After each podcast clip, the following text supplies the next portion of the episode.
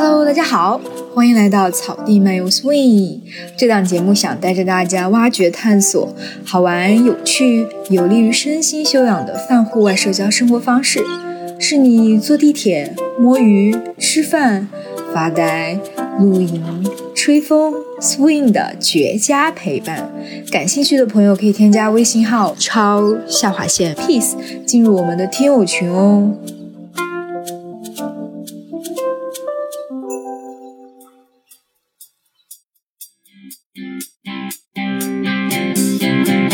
人跟兴趣爱好的关系，可能是要挖掘也好，培养也好，都是一个动态发展的过程。对于我来说，非常喜欢探索新的事物。那我的工作恰恰好就是我去做一些创新的东西，每天会非常享受这个思考的过程。觉得兴趣爱好就像一个大海一样，就是我有时候晚上睡不着的时候，会想象自己在海中央啊，就很平静的那种感觉，非常安静。Hello，大家好，欢迎来到这一期的草地漫游 Swing。这一期我们又是在线下录制的开放麦，我在一个活动的现场。现在我们有四个听众朋友，我们这期聊的节目的内容就是关于兴趣爱好。我们想聊聊，就是大家怎么看待兴趣爱好，平时有什么样的一个兴趣爱好去调剂自己的生活。我们也希望通过这期节目给大家分享一下，就是如果你工作生活很多压力，你可以去培养你的兴趣爱好，去让你从生活中解放出来。所以现在请就是我们的现场的三个听众朋友给大家打个招呼吧。大家好，我是喜欢写东写西的波波。大家好，我是爱听音乐的爆炸。大家好，我是超爱仰泳的 Carrie。谢谢大家做客草地漫游 Swing。然后大家听到这个开场白就知道，每个人的兴趣爱好是特别特别的不一样。我们就跟着我们的之前列的提纲里面的问题，一个一个去跟大家聊哈。你们是怎么样去接触到自己目前你最喜欢的兴趣爱好，然后是怎么样去跟他培养出你自己的一个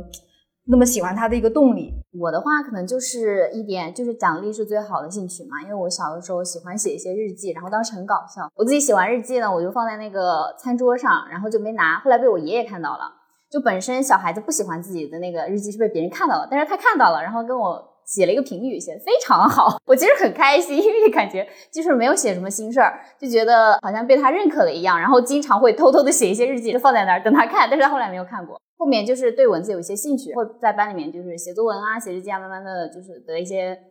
呃表扬之类的东西，就会觉得哎自己在这个方面好像还是挺擅长的，所以就会一直在写。你可以说说，就是你刚刚说你喜欢写文字，大概会在什么样的平台、什么样的方式去写这些东西？豆瓣儿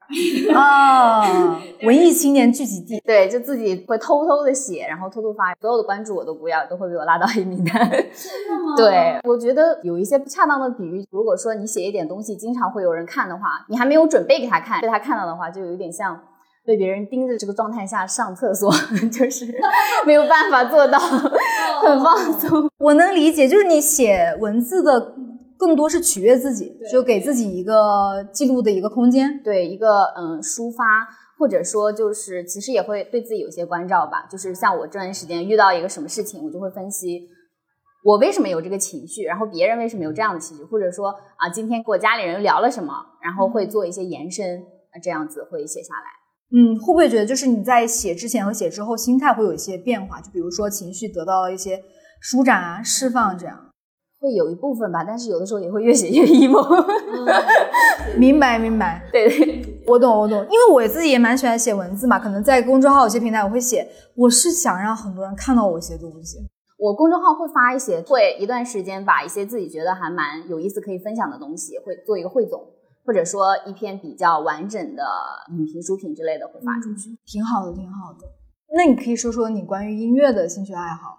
最初是因为做琴童嘛，大家都一样头，大概从小学二三年级开始，爸妈送去学钢琴。这个过程中其实是逐渐把这个兴趣给消耗了的，因为大家都是考级上来的，就明白这种痛苦，就是呃一直在练同一首或者是同几首曲子，一年到头。然后呢，考完之后再开始学新的几首曲子，再把这几首曲子练个一年，就很消磨我对它的喜欢。后面考完之后呢，就是到初中开始，就是大概十二岁左右呢，就不愿意再碰钢琴。我一直以为我是恨这种乐器，或者是恨这些音乐的，就直到我到大一大二了吧，就突然就觉得说，我听音乐我听不下去流行乐，我听不下去爵士。我听不下去摇滚，就有点迷茫。我说完了，我不，我是一个不爱听音乐的人，我不知道我下一个音乐软件我该听什么。然后后面我就又接触到了古典音乐，我发现哦，原来这才是我喜欢的东西。我一直以为我恨它，我逃避它，但是从小培养起来的东西，就是已经把你的审美固定在那个地方了。然后之后你可能觉得我逃避它，我不愿意想到我学习它的痛苦，但是我实际上还是喜欢它的。就从大学开始，我就重新喜欢听古典音乐，然后也重新把我的钢琴捡起来，也一直在自己练习，是这样一个过程。我觉得听你这么说，好像他像你的一个朋友或者是男朋友，就是那个距离忽远忽近的，然后感情时好时坏的那种感觉。嗯，我是觉得一个人跟兴趣爱好的关系，可能是要挖掘也好，培养也好，都是一个动态发展的过程。因为我很有感触，我小时候也是练琴，有段时间我不练，是因为我觉得我很讨厌那种很机械式的练琴，因为中国那种考级嘛，家长都想你考级，又念巴赫。又练卡农巴拉巴拉的，我现在就听到这几个词，我的头很疼。嗯，还有车尔尼，我记得我最讨厌练车尔尼。但是其实后来我发现自己，比如说压力很大的时候，我去弹首歌，真的是很快能进入到心流的状态，就很懂你那种感觉。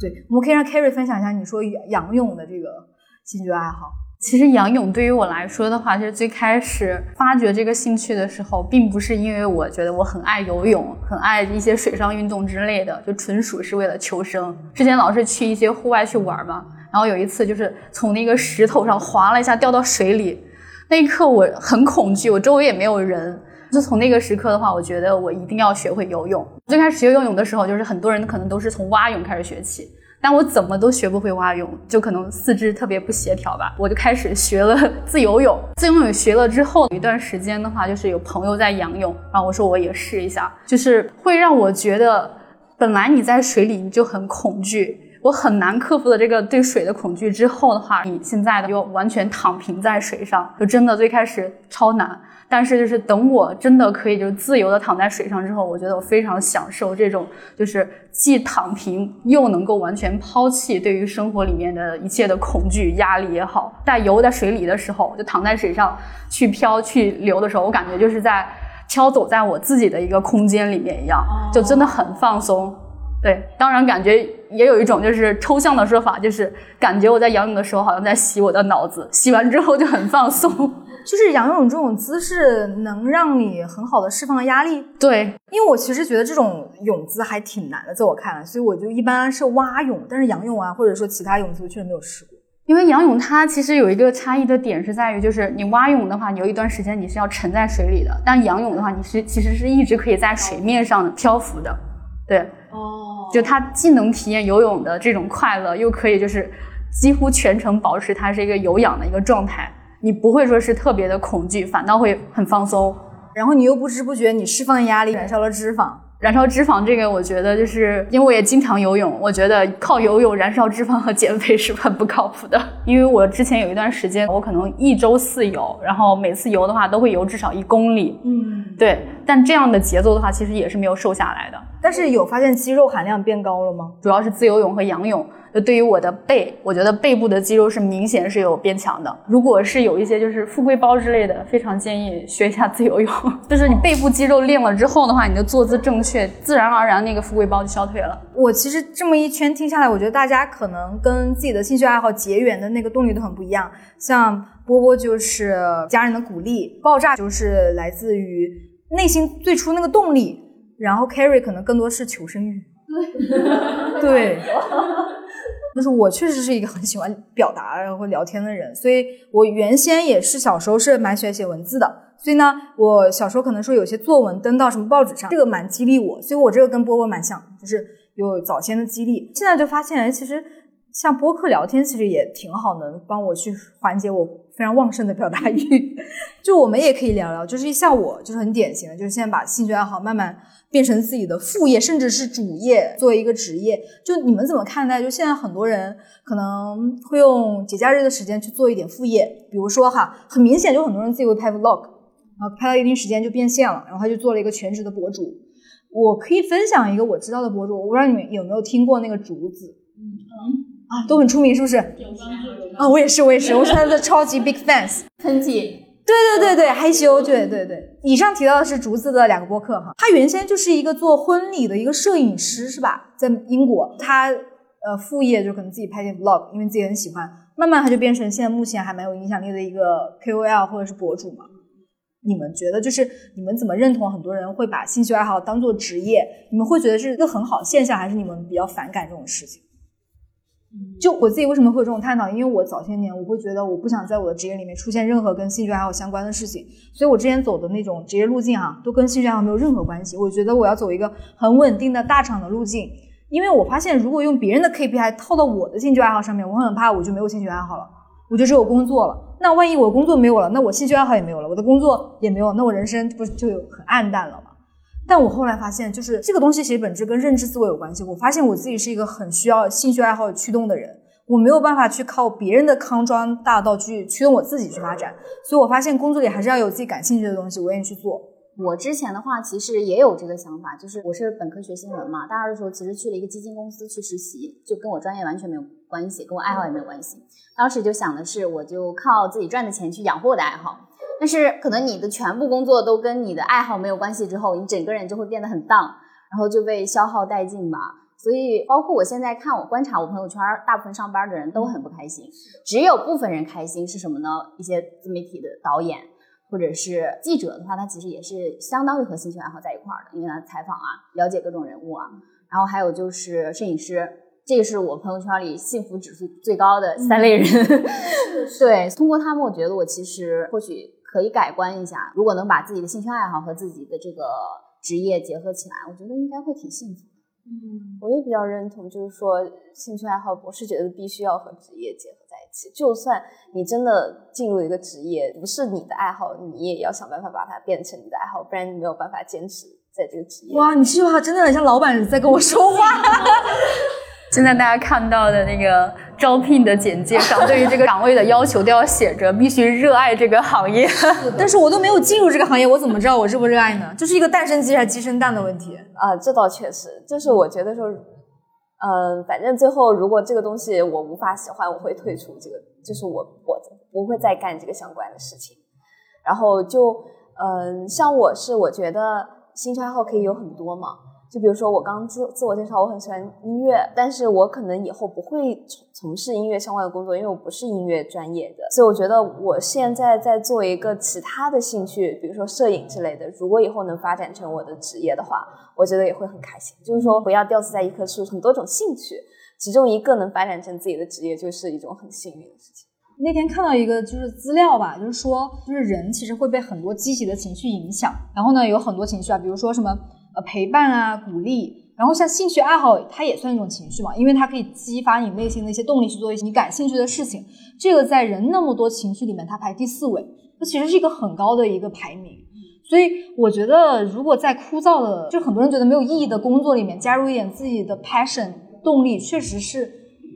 从自己的角度来讲，能提高蛮多效率的。就是在我上一份工作里面，就是蛮多时候我都处于一个很 down 的状态，我觉得那种状态甚至都很影响到我自己的其他方面，比如说生活，还有自己的休息啊等等。所以就是可能我觉得自己对兴趣爱好的理解也慢慢在变化。对于我现阶段来说的话，其实近期比较巧的一件事情，我也在开始探索我的副业。最大的一个感知是，就如果真正要去做一个副业的话，那它。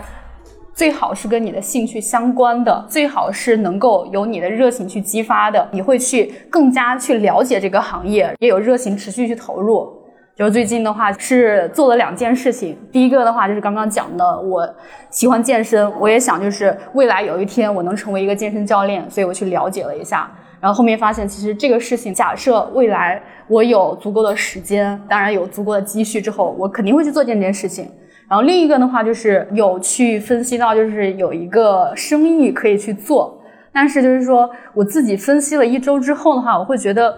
我好像对于这个行业没有很了解。然后如果我要去投入的话，那我觉得就是从我现在去评估的话，我可能以我对它的了解程度来说的话，我可能赚不了我想象中的那么多钱，就是人赚不了自己认知之外的钱。我觉得这个是的。所以我的观点是，如果你的兴趣爱好可以成为你的职业，那很好。但是如果现在的话，你的兴趣爱好可以让你很开心，或者说是未来的话能成为你的职业，那也不错。就是没有必要去，就是说去逃避这件事情。如果我们能把它很好的融合起来，就很好。说回到我的本职工作里面，上一期有去讲的做互联网的产品经理，就是我也很爱我的这个职业，甚至说就是我可以非常自信，或者说是摸着我的良心去说。我对于这个工作是充满热情的。嗯，我可以跟你们说一下，上一期 Carrie 跟我们录开放麦的时候，就是大家都是对自己的工作就是怨声载道，就是只有他是对自己的工作是非常的一个积极呀，然后特别想要一直做产品经理的这么一个心态，我就非常佩服他。你可以再分享一下你的工作为什么能让你有这么多的动力和热情？我觉得其实也是跟自己的兴趣爱好是相关的。就像我的话，其实对于我来说的话，我可能就是非常喜欢探索新的事物。那我的工作恰恰好就是我去做一些创新的东西，我每天都要去想有什么就是新的解决方案，然后或者说是我发现一些新的可能没有被满足的需求。就所以就是说我每天会非常享受这个思考的过程。就如果你的工作恰恰好能够去满足你一些就是兴趣偏好，我觉得是非常好的。嗯，我觉得其实这是一个很理想的状态。就很多人可能会退而求其次，说啊，那这个工作可能满足我对薪酬，然后各种福利的设想，然后对稳定性的要求，那我会觉得这是一个我对工作的考量的很重要的一个依据。如果它同时能满足我对某些方面的爱好，那我觉得这是一个非常非常理想的状态。对，但是当然就是在我没有 迈入这个行业之前的话，我觉得一切可能都是未知。我只是说，哎，最多是感兴趣。如果你现在对某一个行业很感兴趣的话，我觉得可以大胆去试一试，这是一个小建议吧。试了之后的话，才知道就是说你能不能依靠着你这个兴趣、你的热情，再通过它去给你赚取更多的财富也好。就是 Carrie 你说的这个，可能更多像很多人，比如说在一份正式的全职工作之前，他会不断的实习。对，哪怕没有找到自己兴趣爱好，那也没关系，至少他避雷了，他知道什么工作他就是完全不想碰的。对，其实对于他们俩来说的话，我觉得这是一个比较好的尝试的一个阶段，他们可以去试不同的工作。嗯嗯嗯，就用实习的方式或者比较低成本的方式去试错，因为我觉得好像这些年大家都很关注，就是自己在工作里面获得的那种全身心的愉悦感。但是虽然说这个是非常非常理想。也是非常非常难得的状态，但很多人都在尝试。比如说，可能觉得自己星期一到星期五做的那个事情其实是自己的副业，那星期六、星期天自己弄的那些东西是自己的主业。它这个精力的分配其实是不太一样的。对，像我之前就是我在上一份工作的时候，我周六周日很多时候我都会抱着个电脑去写东西，我去跟别人录播课，然后这个东西后来慢慢变成我现在的主业。对，但是我前面也积累了很久，我应该积累了四五年，我才慢慢到今天这份工作，我会比较喜欢。嗯，我觉得这个很棒。比如说像我做产品的话，我现在甚至有一种悲观的情绪。虽然我很爱这个职业，但我会就是比较悲观的认为，就按照现在的一个互联网的发展，我可能到最多在我三十五岁之后，我可能就不会从事这个职业了。嗯，我会想着就是三十五岁之后我会去做什么。那么就是想了这么久之后的话，我觉得三十五岁之后最大的可能性还是去做跟我本身兴趣最相关的事情。好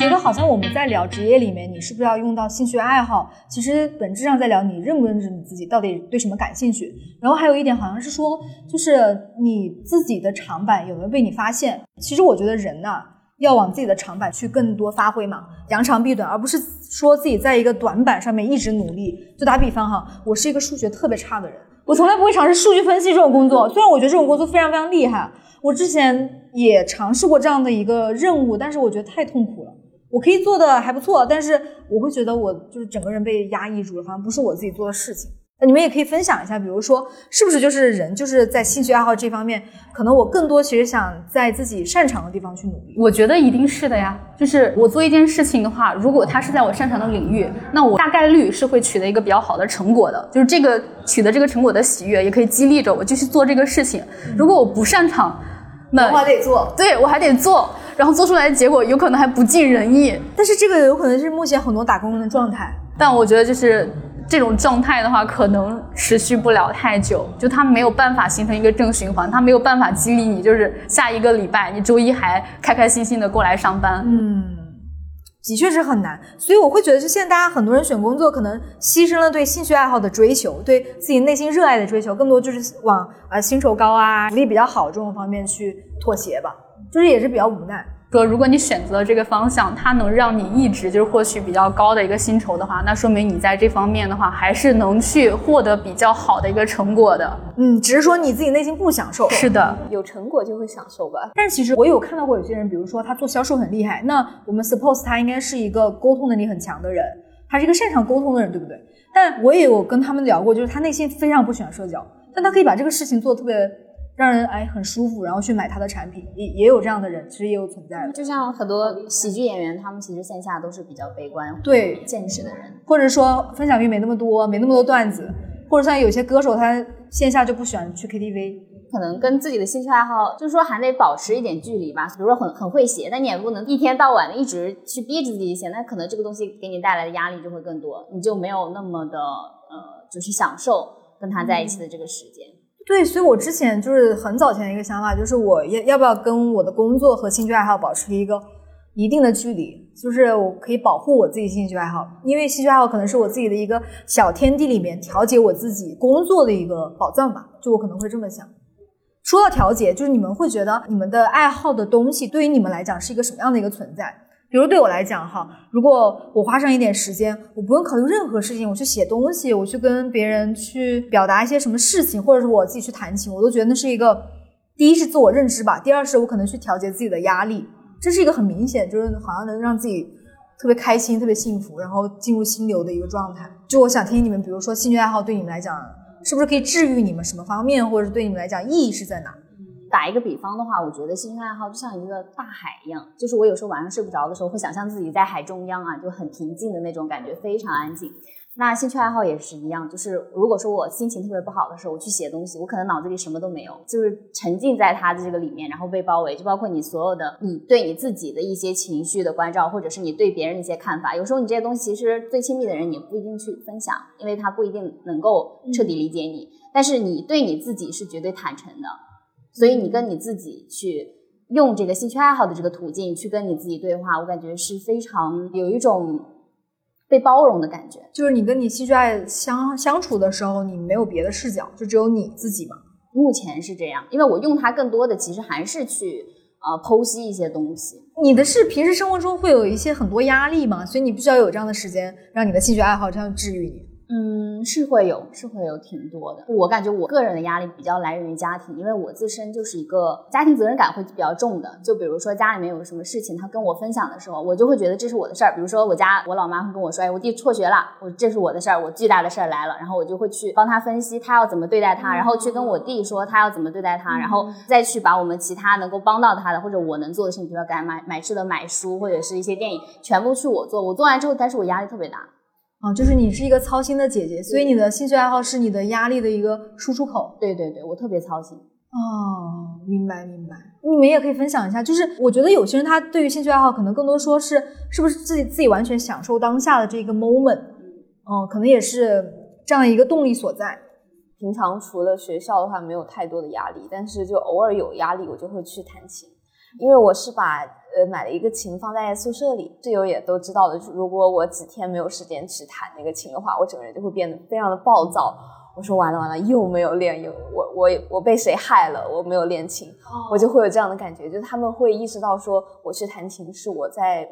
让自己变得更加的平和。我也感觉是让自己很心如止水，因为我也练那个呃毛笔字，就毛笔字写完之后，你会觉得非常，就你的心啊被人家捋平了一样，就像我好像我是只猫被人家。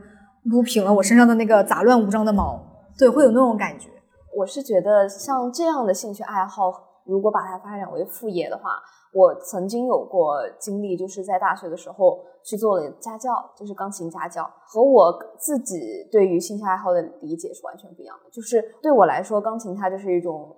发泄自我或者是突破自我，我去练一些比较难的曲子，我去。呃，让我自己感觉到平和这样的一个方式，但是，一旦我把它作为一种副业，我去教别人了，我去用这个赚钱了，首先一个不一样就是说我教别人可能是从一些基础开始教，面对都是小孩子，相当于我把学习的过程变成了输出的过程，然后就会让我感觉到无形的压力，就是好像就是说我必须把我会的我给别人，然后这样的话这个兴趣爱好好像就不再属于我自己了，变成我必须要带给别人什么，我是否能从钢琴里从音乐里带给别人什么，这样就会给我带来压力。可能是我们平时自己看待兴趣爱好是没有目标导向这件事情，但当你教别人的时候，你会觉得，哎，我是不是得达成某种目标？然后我是不是得让我的兴趣爱好变成我赚钱的某种工具？那个时候就心里面其实挺拧巴的，就没那么纯粹的感觉。对对对对对，是会有这样。嗯，是的。我的兴趣爱好的话，其实我觉得更多的是进行一个探索，然后去提升一个自我认知吧。就我不会说是利用我的兴趣爱好，然后去解压。当然，它能达到一个解压的一个目的，就像我去游泳、去仰泳、去健身都是可以的。但是我更多的话会就是在这个时刻，在我去做这件事情的时候，经常会就是说有一些就是思考，会有一个更深的自我认知。然后我也会就是说，除过这些之外，我会去探索不同的兴趣，更多的兴趣。然后最近就去攀岩，对，然后会发现就是在一个新的领域或者在另一个我感兴趣的点上的话，我会认知到就是自己的另一面，或者说是对自己有一个新的一个认知。嗯，这个还蛮神奇的。当你在完全就是 fully enjoy 你这个兴趣爱好的时候，而且你是通过那种就是对身体上的刺激来探索，比如说你仰泳，比如说你攀岩。这个其实是有一定的科学依据的，就是最开始我做这些刺激类的运动，就当然没有任何目的。后面去研究了之后，会发现从生理的结构上来说的话，我们去做一些刺激性的，然后当你的身体器官也会跟着去反应，它可能会比你平常更加的敏捷，然后你的身体机能也能够更大程度的去刺激，去发挥出它们的功效。所以就是我经常会感觉就是在这个时刻，我去，比如说在健身的时候，我去想一些事情，就是想一些问题。可能很快就能想到答案。是的，是的，因为我在我们列这次提纲的时候，我去测试了一下，就什么叫兴趣爱好，就溯源嘛，就是有一个心理学的定义，就是说兴趣爱好是个人力求接近、探索某种事物的一种态度和倾向。最后他说到，就凯瑞说的那一点，就是在你自己特别感兴趣做某些事情的时候，你的观察会特别敏锐，记忆特别牢固，思维特别活跃，情感也特别深厚，所以你在那种状态下，你可能会。跳出你平时的思维的盲区，然后去想清楚一些事情。比如说，你可以用于自我认知，突然想清楚你之前没有想清楚的某些事情。以我自己为例，就是我平时是一个很外向的人，就我很喜欢跟别人打交道，然后我也是就热场王嘛。但是我自己总结我的兴趣爱好都比较近，就比如说我喜欢写文字，就是跟波波一样，然后我也喜欢弹琴，嗯，跟爆炸一样。但是其实对 Carrie 的兴趣爱好，我其实还好，就是我喜欢运动，但都很近，我很喜欢做瑜伽。但是上次我朋友约我去做那个暴食嘛，就也是这种室内攀岩嘛，就差点睡着了。而且我每次攀岩到最上面的时候，我就想往下跳，我就不想后撤那个路线。啊，当然它可以往下跳，因为它下面是一个很软的东西撑着你。对，然后我也不是很喜欢玩游戏，就很多人，但我没有评判哈，就我理解有玩游戏很厉害的人是非常厉害的。我觉得玩游戏就是我会立刻变成一个就。能量很低的人，嗯，我也是，有些点是非常明显的。就像我朋友经常就是大家一起聚会的时候会玩游戏，但他们都会觉得我是一个游戏黑洞，因为我玩这个游戏的时候，我不会就很开心、很兴奋，感受到游戏的乐趣。就比如说别人约我玩剧本杀，我总觉得这干嘛像在开会啊？就是包括线上的游戏，我觉得啊，我好容易睡着。我唯一会感兴趣的那种游戏，它一定有社交因素，因为我很喜欢交朋友嘛。比如说 Switch 的那种 Party Game 的游戏。呃，聚会类的游戏可能我会比较感兴趣。可是，可是剧本杀、狼人杀它也是一种社交啊。狼人杀我可以接受，但是我的第一目的是社交，不是说要达到某种目的一定要赢，我倒还好。所以我在这种游戏里面啊，就我会表现特别 peaceful，就想跟大家聊天。但是有些人他如果对游戏的输赢很认真，他就会，嗯，就是我们俩会呛起来，就他会呛起来。对对对对对对。所以反过来，我想说，就是可以通过自己这么多兴趣爱好类型，能反推出来，就你内心是一个什么样的人，或者你想成为什么样的人。因为我生活中有个对比实验组，我有一个朋友跟我很像，就是从性格跟长相都很像，都是很外向，然后也是啊长得比较喜感的一个人。但是他就是跟我完全不一样，就是他很喜欢游戏，然后很喜欢各种户外运动。我感觉他从他的兴趣爱好来讲，他特别需要感官刺激类的一些东西。嗯，对，去让他去找到自己很 passion、很有动力的地方，我就跟他完全不一样，就是一个动一个静。这也就 call back 了我们之前刚刚说的，就是自我认知可以是你兴趣爱好的一个动力。其实我觉得我还没有完全的完成一种自我认知。而且有时候你如果经常跟自己对话，其实你感觉不到自己的变化，你只会觉得，因为你经常跟自己对话，你很熟悉你自己。但是像我上次跟我小时候的一个朋友，我们四年级在一块儿，然后我俩的一个探索，他会觉得我变了很多，就是他会觉得我以前是一个比较柔和、比较嗯性格软软的、粘人的那种，但是到现在他会觉得比之前理性的过多了，甚至让他有点陌生的这种。嗯，对。然后我自己没有察觉到的，我一直觉得我和小时候一样。所以说，可能呃和自我探索会让你就是跟你自己的这个现在状态平衡吧。有可能是别人看到你是动态的，但是你看到你一直是恒定静态的。对，所以就是可能会造成某种视角上的差异。对，但是如果我们话说回来，就是比如说你们如果之后还有很多时间和精力哈，自己还有什么很感兴趣的兴趣爱好想去挖掘、想去培养一下？嗯，我很想学画画。哦，虽然说油画棒和油画纸都在我屋里，但是就是需要一个课程或者怎，我我我总感觉缺点什么东西推我一把。嗯，但是我其实很喜欢画画，就是包括我平时很喜欢去收藏各种啊，就我看起来比较好，特别特别触动我的一些画或者是一些摄影作品。我很喜欢就是各种艺术家或者是插画家他们画的画，就是不知道为什么就很喜欢收藏。我想起来，我前段时间就是上半个月吧，我在深圳看了一个画展，就是呃日本插画协会办的一个绘画画展。然后我觉得就是虽然我不是很懂画，但是看到里面很五彩缤纷，然后很抽象的世界，就觉得就这也是种调节，就是跟我们平时具象的世界完全不一样的一个一个 world。爆炸他在我们寝室里面弹琴的时候，你会觉得他沉浸在他的世界里面，非常享受，非常幸福。没有比他更幸福的人，就是他一弹起来，你会觉得哇，一个罩子，玻璃罩子把他罩住，就是他是那种朗朗那样很忘我的那种状态吗？心流吗？就是心流，你能够感觉到他是很自如、很快乐的那个状态。就像我平时写东西，我其实会觉得他对我来说，就不是说我想写东西，而这个东西到我脑子里面来了，然后它来了，然后我就把它写下来。我不写我憋得慌，但是它是一种赐予的东西，所以对我如果说有这种灵感来，我会觉得很兴奋、很快乐，就觉得我自己。这段时间的精神状态是在线的，但如果我像我 前段时间一个多月吧，我很很在忙一些其他的事情，我没有动过笔，我觉得很悲哀。我这段时间到底在干什么？我脑子里在想什么？我想不到我在想什么，我就是觉得那段时间可能过得很行尸走肉。嗯，对，就感觉哎，为什么我这段时间没有兴趣爱好去填满我的生活？对，没有任何想法，就是可能自己的爱好给了自己，比如说可能发挥自己的天赋灵感，或者说能让自己进入一个很认真心流的状态。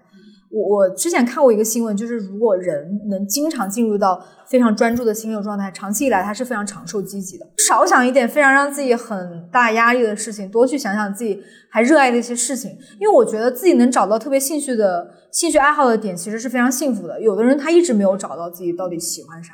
可能人云亦云，可能也没有这样一个动力。我接触过身边的一些人，他可能平时上班，周六周日就躺平在家里。我觉得这种事情我也能理解，因为大家都很累嘛。但如果周六周日我还有精力去做自己的，可能是户外运动，可能是我自己特别近的一些爱好，其实真的是很幸福。因为我看到，比如说啊，像我们长一辈的那种，呃，叔叔阿姨啊什么的，他们就感觉也没有什么太多的兴趣爱好去耕耘自己的自己的生活。对，能找到就就已经是一个非常幸福的事情。但我爷爷他现在基本上就从我小时候了解他开始，基本没怎么生过病，真的是感觉他应该会长寿。就他有自己的爱好，他是喜欢写书法，然后喜欢唱歌，也喜欢跳舞，而且他特别坚持。从我印象中，呃，就是包括健身也算跳舞一个部分嘛。从我记得开始，他每天都会花时间去训练。像现像现在的话，我去看他，他每天都会写书法，而且每天都会，就是真的很难坚持。我觉得就是他纯粹的热爱。风雨无阻，每一天写确实很难。我感觉他会很长寿。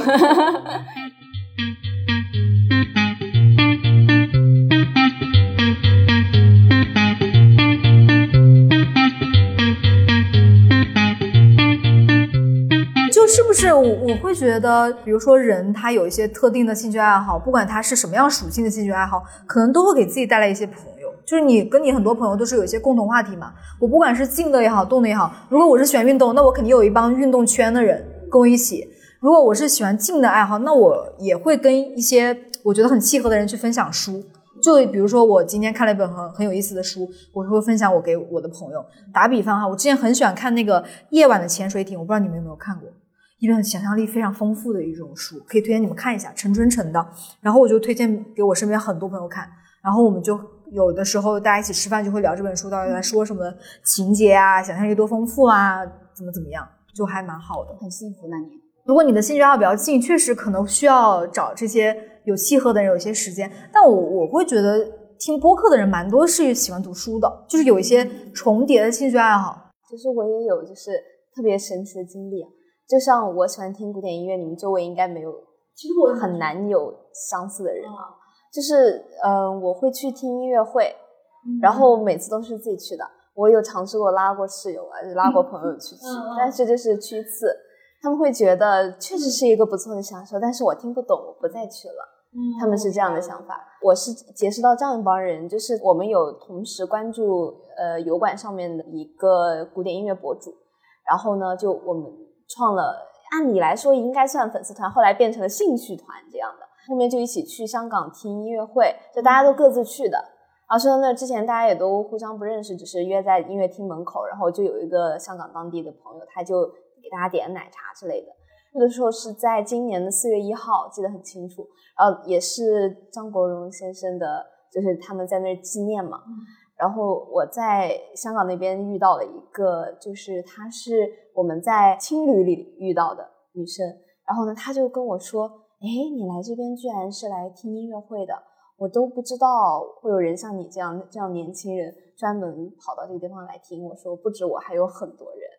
然后我们就有探讨过这个话题，就是在这样一种相较而言小众的兴趣面前，就是你找到一些同频人非常的难得，而且是一种像救命稻草一样的一一样的那种团体，就大家都紧紧的抱在一起，然后互相的信任也非常的高，可能比起你们去听其他的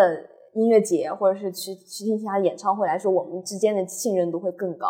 就是我们出票之类的，我们就更信任对方，说，哎，对方和我差不多，我都会去听音乐会，都是好人，这样的一种想法。嗯，所以我觉得，呃，有时候兴趣给你带来的朋友，真的是一种很不一样的存在。对，因为你们会因为可能比较小众的兴趣爱好，可能会有更深的共鸣，对，就觉得很难得、很珍贵吧。天然就有一种互相的一种信任感。或者说可以更好的把你们连接在一起的一些事情。我有一个兴趣爱好，就是我很喜欢看话剧，因为然后我之前在大学的时候，我也是一个话剧演员，我演的话剧跟我自己本身性格很不像，因为我比较活泼外向嘛。然后我演那个话剧呢，那个就是赖声川的那个《暗恋桃花源》，我里面演的是一个很悲情的四五十年代的一个呃老太太，然后呢，她的丈夫就一直不爱她，然后呢，她丈夫又呃就是身患绝症，就是一个这么一个角色，就特别悲情，而且我还得说台湾普通话啊、呃我不知道学的标不标准，现在就是很不一样。但是就那段时间，我我自己对话剧很有自己的热情，然后我就咬牙坚持演完了这部剧，因为排练了一年多。我们当时学校的话剧社团其实还蛮出名，所以当时看的人应该有可能差不多一千多个人。这么多啊！对，其实当时觉得也是我人生中我觉得可以把兴趣爱好沉淀出来，可以跟大家分享的一个结果的东西。所以从那之后呢，我就经常在深圳会看话剧，比如说孟京辉的话剧。然后之前去上海玩嘛，对，我我还看了那个，我强烈推荐你们去看啊，就是沉浸式话剧《Sleep No More》。哦，沉浸式的那种。对，它是真的完全是在一个可能五六层的一个废弃的酒店里面的一个沉浸式话剧，然后他的班底全是从纽约百老汇过来的。你看那个话剧就很累啊，又累又开心，你要全程就是走上走下，然后在不同的房间看不同的演员在不同的剧情里面演戏给你看。所以很多人他很夸张，他会不停的刷那个话剧。我有遇到一个小红书认识的一个小姐姐，她刷了三十九次，她一场会有很多人吗？非常多，她演员都可能有二三十个，所以她刷三十九次的原因就是她看三十九个视角的这个话剧。哇，哦，那个真的是比我的这个话剧的兴趣爱好还要深厚很多很多。对，这是真的很神奇。他应该是一个月要去两次吧，因为他说在上海压力很大，所以她需要看这个话剧来调节自己。然后呢，他又会每次看完之后写一个观后感。但是他的整个话剧，我觉得非常吸引的有两个点，一个是演技非常非常强，有张力；第二个就是他的舞美设计非常非常的好看。嗯，我觉得在国内很少话剧能做出这个样子，所以如果你们去上海，我推荐你们可以去看那样的一个话剧。OK，票价有一点小贵，就是大概是九百多一张，但是我觉得值得，我觉得真挺值的，真的，嗯，就是可以打开自己对这种话剧体验的一个新的一个世界，嗯嗯。他当时很搞笑，就是我当时去看前一天，我有个朋友已经看过，他跟我说，因为当时我们要一起坐电梯上到不同的楼层去看演员演戏嘛，他说你千万不要站在电梯最外面那一圈，因为你很有可能被推出去，然后我就被推出去了。就在那一天，推出去的意思就是你自己要探索整个屋层，基本上没有灯光，你自己就戴这个面罩，然后在那慢慢慢探索哪个房间有演员演戏。其实那个很有趣，它其实不恐怖，它是非常让你去抛开你的同伴，你自己就单独去看。它的那个话剧原型其实就来自于麦克白的故事。对对对对对，麦克白和邓肯之间的一些嗯嗯一些嗯。爱恨情仇吧，风很大呀，听好久了就没去啊，是要去一下的。嗯，但是因为他在内地嘛，所以他其实跟纽约的原版来讲，他删了很多就是比较敏感的戏份，以及特别大尺度的戏份。嗯，但那个演员啊，就是像我们现在录播课比我们还近一样，就是在在你面前演戏、打斗啊，或者其他的一些戏份，非常非常有张力，我真觉得。对，是不是听完播客你们想去一次上？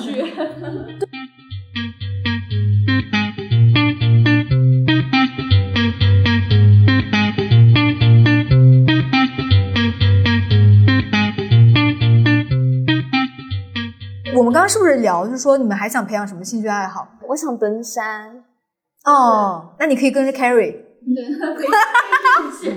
哦，是的，就是我想，就是探索的是那种比较呃专业级的登山，就是从就是雪山或者是更高海拔。哦，那你你要好好训练一下再去。对，这种还是挺危险的。对对对。我们之前采访过一个嘉宾，他就是专门去喜欢登雪山的一个博主。哦，那期节目也蛮多人听的，因为他说自己获得了一些比较好的，就是戒除高原反应的一些训练方法。然后你一定要学会这个，然后你再去爬山会比较安全一点。是的，是的，尤其是雪山的话，就真的很危险。像国内很多雪山的话，它都是如果你要爬的话，都是要报备的。就是其实我也想爬，但我真的觉得那会很难受。基本上，我上次去爬的话，我是爬到就是四千米，然后到三千八百的时候，就是已经稍稍有点不适了，因为你还要一直往上去爬，然后又很冷，你又不能脱衣服，脱了又很冷，冷的话更容易有高原反应。是的，所以就是还是需要就是做一些前期训练嘛，不然就真的挺危险的。嗯，我是之前看别人在雪山可以看到日照金山，我觉得特别特别美。嗯。那个的话应该是有五千多，甘南哦，十一假期好多人去了，就是一个需要挺高成本去自我认知的方法，但是时间可能你要提前准备。时间上的话，就是可能是要充足一点，要多做很多训练。你可以就从简单的，就是在广州周边爬一些山，然后去试一下。你们平时会在广州周边爬山吗？比较少，或者徒步。我们上次有，我们上次拍一个作品，就是拍那个湖大户外的那个团队，然后我们有跟着他去徒步一次。他们是湖南大学，然后在这边的校友会，嗯，然后就一大家都是喜欢户外登山的人，就全部都组了一个登山队伍，就跟他们去了从化，啊对，从化那边的一条特别热门的徒步线，我们在徒步路上都遇到好多队伍，哦，就是还挺不错的，就是比较坡度也不陡啊。不算陡，因为我们那天去的是比较中低吧，中低难度。我们之前小草皮有组织过，就是今年可能二三月份有去香港麦理浩径，它不是有十段嘛，一共一百多公里，然后我们就大概是其中一段，应该是第二段吧，就是非常美，但是它其实有点难的，因为它坡度一直在爬升。当然，我当那会我快坚持不下去的时候，就是哇，你爬一段你就会看到一。一望无际的海在你面前，我们海特别特别干净，因为香港特别注重生态保护嘛。然后呢，你的那个旁边就会有野猪跟野牛从你旁边擦肩而过，就非常原生态的一个地方。所以我很推荐去香港麦理浩径去徒步，但是它非常野，所以最好不要单独，而且也要最好做一些一些训练，去锻炼一下自己的那个心肺功能。什么时候可以再组织？是，我也想问。但是也有人比较硬核哈，他是一口气爬一百公里。我们那天有看到刚好有越野比赛的人。他就是属于那种好像是多少个小时要把一百公里全跑完，就是比较专业的选手。嗯，这个肯定要很专业了。对，就是我们这完全两种不同的画风，就是我们真的很悠闲，像大爷一样在那走，他们就是气喘吁吁。有的人跑不下去，他一定要爬完，他又雇一个人在前面拉着他往前跑，就中间有个绳子在连接他们两个，其实还蛮贵的哈，这种成本，这种兴趣爱好还是挺昂贵的。对，这样这样来说很贵。对对对，而且还有有趣的是，它时段都是有不同的风景的，有的是能看到猴子，有的是能看到山，有的人能看到海，所以你们根据自己喜欢的去可以挑相应的段，因为它好像是全球十大徒步径吧，都还蛮推荐的。那我那我们可以再回到刚刚说，就是还有什么很想培养的兴趣爱好？培养的兴趣爱好，其实我觉得我是培养了蛮多的，就是从游泳到现在的话，我喜欢去去攀岩。近期的话有一个想法，但不能不能完全说爱好吧，因为之前也想过，初中高中的时候会有想过，就是未来去做一个导游。然后最近又萌生了这样的想法，因为出去玩了一趟，然后当时是报了一个团，然后我们带队那个导游，我会觉得他这种状态，就是整个人他非常的享受。然后他可以就是跟着这个带着这个团去世界各地去哦。我之前我们采访另外一个嘉宾第九期，那个女生就是特别厉害，她全世界各地旅居嘛。然后她怎么挣自己的钱呢？她就会在各地招募想跟她一起出去玩的人，玩的经费就是她下一个目的地的生活费。对，就是我还跟这个导游去聊了一下，我就说那现在的话。我觉得你这个工作特别有意思，我之前也想过去做导游，然后他就跟我去讲，就是说，其实对于他来说的话，确实旅游是他自己的爱好，但是导游对于他来说是一份工作。哦，对，就是每个人看法是不一样的。就是他在讲，就是其实像他的话，其实导游也分很多比较细分的工作领域。像他现在去带，就是可能十几个人那种小团，他也是跟在其中去享受这个旅程。因为他带国际团的话，就是我去到这个地方之后，我再去对接一个本地的一个导游。他也去可以跟在这个旅程中，他去享受这个旅程。如果是他在国内的话，或者说是他回到本职的工作的话，他是其实是做那种定制旅游的，就是小团的定制旅游那种。那你觉得他享受他自己的这个职业吗？从我跟他的交流来说的话，我觉得他蛮享受的。他觉得就是说，其实自己就很爱。而且就是每次出发，就是带这种就是国际团的时候，就自己可以跟随着去旅行。这种团的话，自己很快乐，而且自己还不用花钱，还可以赚钱。是的，是的。当时我就觉得，哎，如果是我把它就是可能不赚钱的这一部分，就是这种国际小团，然后作为自己的一个兴趣以及就是一个小副业的话，那是可以的。对，对于我来说的话，确实是本来就很想去，然后。然后相当于你不用任何金钱上成本，你可以去全世界各地去看世界，这还是很诱人的。对，而且在这个旅程里面，你可以认识就是形形色色的人，真的还蛮蛮有意思的。对，我觉得我们今天聊兴趣爱好，就觉得不要对生活设限，就是你现在比如说你学习也好，你的工作也好，绝对不是你未来生活的全部。对，它可能只是你当下的一个状态。所以为什么我们想聊爱好，就想知道自己平时可以有什么样来调剂自己，而你的生活。其实可以由这些非常可爱的东西来组成。就我也有朋友，他原来呢是做，可能我看来或者很多人看来是个稳定、很光鲜亮丽的职业，然后他现在辞职，就完全做兴趣爱好，就是他做一个自由插画师。就是他全家人都反对的时候，然后他自己去做了一个，呃，他小时候就一直想做的一个插画师。现在目前在小红书自己开了账号，就是可能给一些家具店、给一些展览画画，然后也不停的参加比赛。对他跟我分享一个特别感人的事情，就因为可能很多长辈不理解他为什么要从一个很稳定的工作离开嘛，所以家里面人都很反对。唯一支持他就是他的先生，他说我就支持你去做这个决定。第二天给他买了一个全部的设备，出现在他的房间里面。哇，好感人！我觉得这种情绪价值真的是非常到了。对呀，这不是你说说而已嘛。对，然后那个女生第二天就决定就辞职，然后去做自己感兴趣的事情。我就听她说，说她现在的作息其实跟之前没有特别像，就是很不一样。就是她可能每天睡觉睡着，然后两三点突然醒了，要打一个绘画的草稿，然后再接着睡。我说你这样会不会很累？她说没有，就每天整个人非常充盈，很有动力。因为他之前那个工作可能也是很讨厌、很压榨他的一个状态。嗯，他现在在就是所有的精力都投入自己喜欢的事情，对对对。所以我觉得我们聊这期也不是鼓励大家马上辞职哈，就是可能更多就是说，你如果没有办法去逃离困境，要不要去试着去培养一个兴趣爱好，去让你走出现在很有压力的一个状态，或者是说开启你人生新的认知自我的一个方式，我觉得都挺好。对，我们今天也聊了挺久了，目前感觉嗓子有点哑，因为 一个多小时了已经。对对对，安利了好多东西。是的，是的，是的。然后回头我也会在节目详情里把我们今天安利的东西都提到。那我们非常感谢我们的波波、爆炸和 Carry 来做客我们的节目。然后呢，也希望听众朋友如果听到兴趣爱好，可以跟我们在节目的那个评论区积极的留言。好，那我们今天就我们可以对着那个什么，差点不对着镜头，对着麦克风可以跟大家 say 拜拜，我们下期见。拜拜拜拜，下期见。